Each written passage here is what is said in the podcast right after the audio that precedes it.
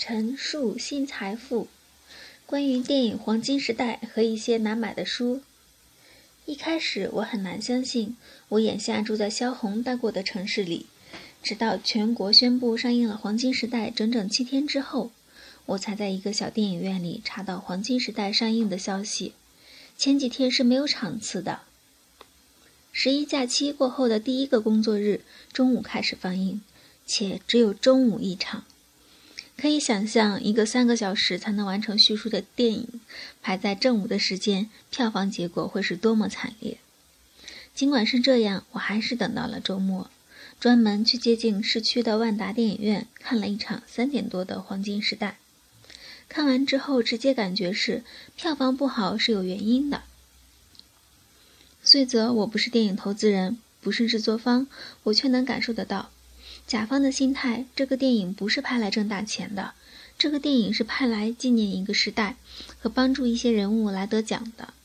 真要冲着票房，这帮人应该不会这么拍。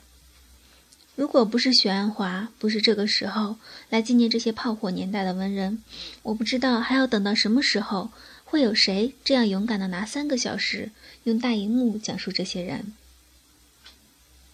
战争年代。那些曾经热血沸腾的青年，那些在轮回里如何都纠缠不清的感情，其实，在电影开播前前三个月，我就在京东的众筹上众筹了一本《黄金时代》，有纪录片的 CD，还有限量版的海报以及萧红笔记，放在一起价格也不贵。在机场买回的周末画报上也有关于《黄金时代》专门的采访，一些电台的应用上甚至也有他们的专门栏目。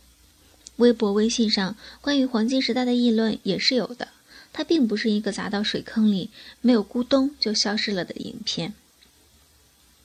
我猜想发行方是做了最大的努力的，只是表达一些清楚、与众不同的观点，没有按照市场中讨钱的方式进行。在眼下这个环境中，在芸芸众生的眼里，似乎错过黄金时代这样的电影损失并不大。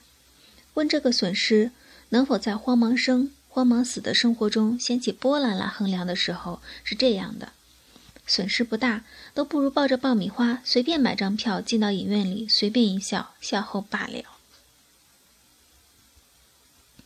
看完电影不到一个星期，我发现余英时、毛于轼或者梁文道的书，按照传说的说法，不那么好买了。当当网站为此还做了一个专门的页面，来宣传一些可能会消失的书，统一出售。这两件事情放在一起，真让人有些失望，又有些好气。甚至我都希望，如果未来我能够写一本书，生死明灭之后，忽然在哪个时代上，我的书被禁上一遭，黄色书除外，那么我死也瞑目了。文章来自微信不一春秋。感谢倾听，下次再会。